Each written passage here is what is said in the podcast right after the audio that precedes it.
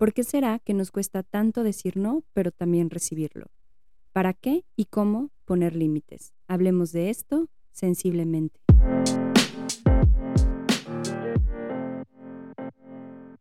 Sensiblemente es un podcast donde hablaré acerca de psicología, sexualidad, salud mental, experiencias de vida, reflexiones y mucho más. Soy Talo, psicoterapeuta, especialista en trauma y sexualidad. Gracias por estar aquí.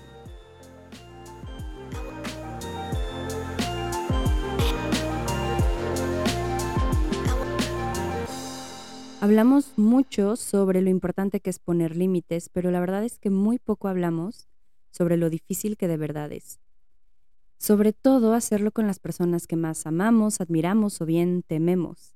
Y empezaré por situaciones complejas, como los círculos de violencia en donde lamentablemente las mujeres a veces nos vemos envueltas.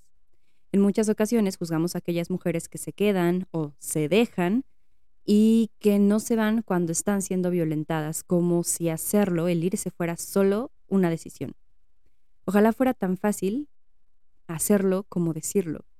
Salirse de un entorno violento y a la primera es definitivamente un privilegio. Es contar con un respaldo económico, familiar, con vínculos que te den soporte, de instituciones que te respalden y a veces no solo depende de decidir el poner el límite o decir que no. Y poniéndolo en situaciones más cotidianas, simplificamos el decir no como, pues, ay, solo dile que no, hazle saber al otro lo que te incomoda, pues sé honesta o honesto, no importa el que dirán. Pero si somos realistas, claro que nos importa el que dirán y mucho. Normalmente cuando decimos que no, nos volvemos en el malo, la mala de la película, y hay consecuencias. Em, hay un impacto en nuestros vínculos, es como si algo cambiara. Sabemos que decir no está bien, racionalmente eso lo sabemos. También sabemos que los límites son importantísimos, pero claro que llevan una consecuencia. Decir no implica a veces un castigo de nuestros propios vínculos. La persona que te castiga, lo pongo entre comillas, te castiga de alguna forma por el no, no es que sea un castigo tan obvio, pero pueden aplicar la típica ley del hielo, la indiferencia, em, hablar de cierta manera que hacen saber su molestia, pero tampoco lo dicen. Y el no, al final, hace como que señale, ¿no? Que, que porque no quieres o porque no estás de acuerdo, tú no es sujeto de crítica e incluso te hace sentir mal por el no que estás diciendo, por el no querer acceder a algo o por no estar de acuerdo con algo. Em, o de pronto también te pueden decir pues que solo te gusta llevar la contra o te señalan y también puede haber algún tipo de manipulación. Poner límites muchas veces puede convertirse en que tú seas quien está haciendo algo para que la dinámica se vea afectada. Cuando comienzas a poner límites, puede ser que las personas se enojen y probablemente las personas que se enojan de tus propios límites son las mismas que se beneficiaban de que no los pusieras. Pueden hacerte sentir culpable, que estás exagerando, que has cambiado y esto es probablemente una buena señal para irte o salirte o poner otro límite propio, ¿no? De no continuar en un vínculo donde no hay validación, no hay escucha y no hay respeto. Conforme he ido creciendo, yo me he sentido mucho más confiada de mis no. Y no saben cuántas veces dije que sí por sentir que no podía decir que no, como si fuera algo incorrecto. Muchas veces recuerdo disfrutar cínicamente, sentirme rebelde de decir que no, sobre todo en la adolescencia o en la secundaria, me acuerdo mucho de eso, cuando había algún debate y yo era la de, no estoy de acuerdo, eso no me gusta, esto no está bien, como si eso me ayudara a diferenciarme, a sentirme especial o hasta única, un poco desde el ego. Pero también en muchas otras ocasiones recuerdo buscar un sí desesperado para sentirme aceptada o sentirme parte de algo. Y mm, esas ganas de decir que sí para que el otro me valide, aunque por dentro quiero gritar que no o no quiero hacer lo que sea, ¿no? Que esté haciendo la experiencia que sea que esté viviendo. Y yo he visto muchos posts donde hablan de poner límites y cómo ponerlos y, y yo siempre pienso, pues es que claro, es importante, pero no nos engañemos, poner límites es muy difícil decir no es muy difícil. Hasta culturalmente tenemos arraigado el disfrazar el no y hay hasta memes al respecto, ¿no? Como cuando nos invitan a algún lado y no queremos ir y el, ay, ahí te aviso, es una forma de decir no sin decirlo, porque sabemos que no vamos a asistir. Muchas veces lo imaginamos como que el poner límites, una cosa es decir no y otra cosa es poner límites. El decir no es una forma de poner límites. Pero cuando hablo de poner límites, nos imaginamos que se trata de esta plática seria entre dos personas para hablar de cosas sumamente importantes y sí, esa es una forma de poner un límite. Se puede ver también el poner un límite como no reírme de un chiste ofensivo que me hacen o de algún comentario que me hacen, no responder. Incluso un límite puede ser un gesto demostrando que no estoy de acuerdo con lo que me están diciendo. Y a veces el silencio, la cara o la respuesta con sarcasmo es una forma de poner un límite. Pero justo ahí hay que considerar la famosa responsabilidad afectiva, que ya hablaré de eso dedicado a un solo episodio. La responsabilidad afectiva es un complejo y gran tema que yo sigo considerando que debería de ser más sencillo.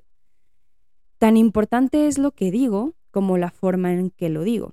El hecho de que decida poner límites comunicándome de forma directa no implica que me deslinde de la responsabilidad de cómo hago sentir al otro al poner ese límite. Puedo cuidarme a mí, pero también cuidando al otro. A mí personalmente eso me cuesta mucho trabajo porque yo soy de las personas que se tarda en decir cómo se siente, pero cuando lo digo es como que algo, no sé, algo lo detona y pum, sale como una flecha con fuego y después me siento mal al respecto.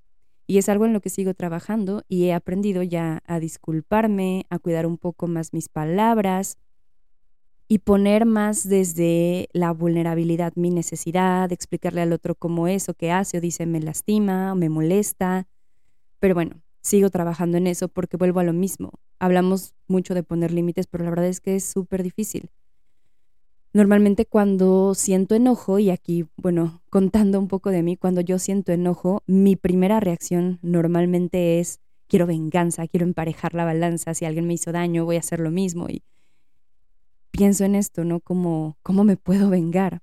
Y definitivamente eso dejó de funcionarme hace mucho tiempo. No hacía nada bueno para mí ni para la otra persona y menos para el vínculo.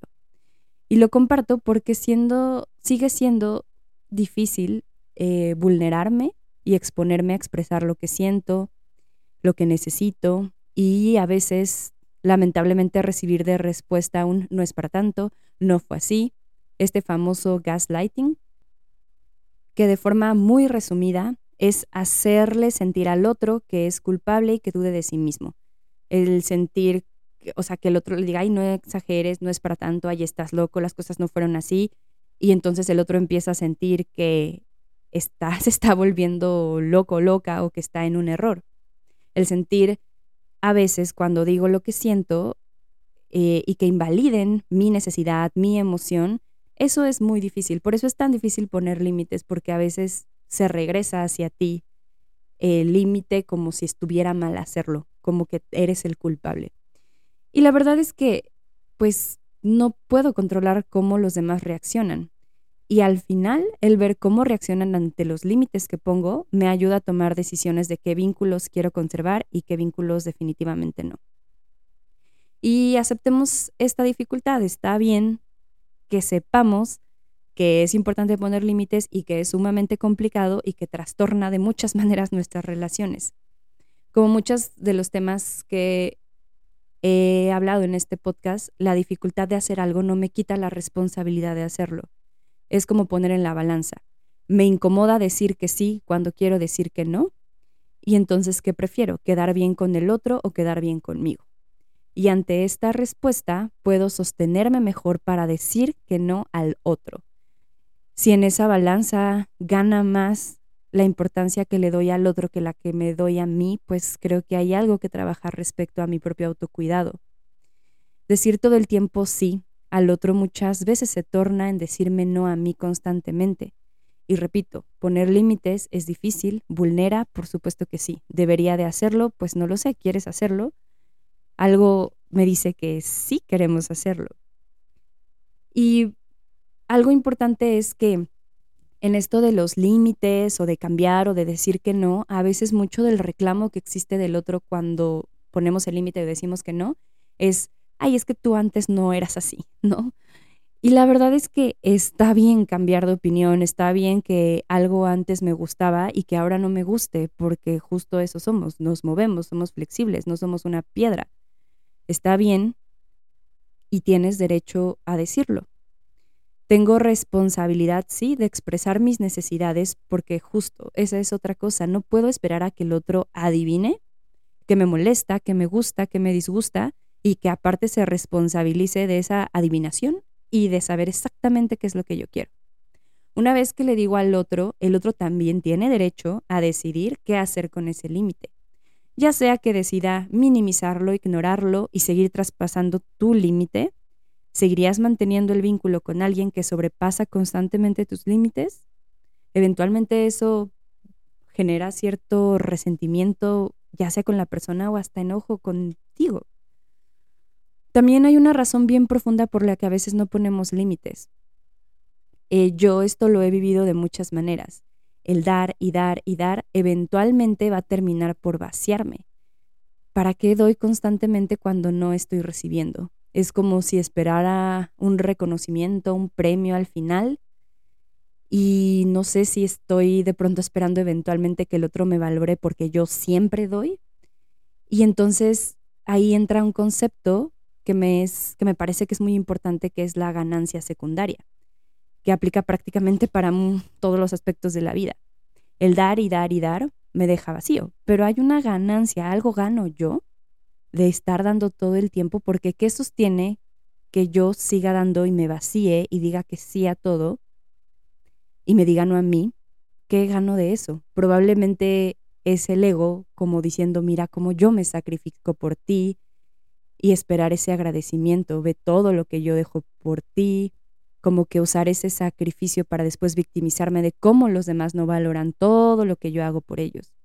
Por eso creo que es tan importante preguntarnos qué hace que digamos que sí a todo cuando queremos decir que no o qué hace que no pongamos límites.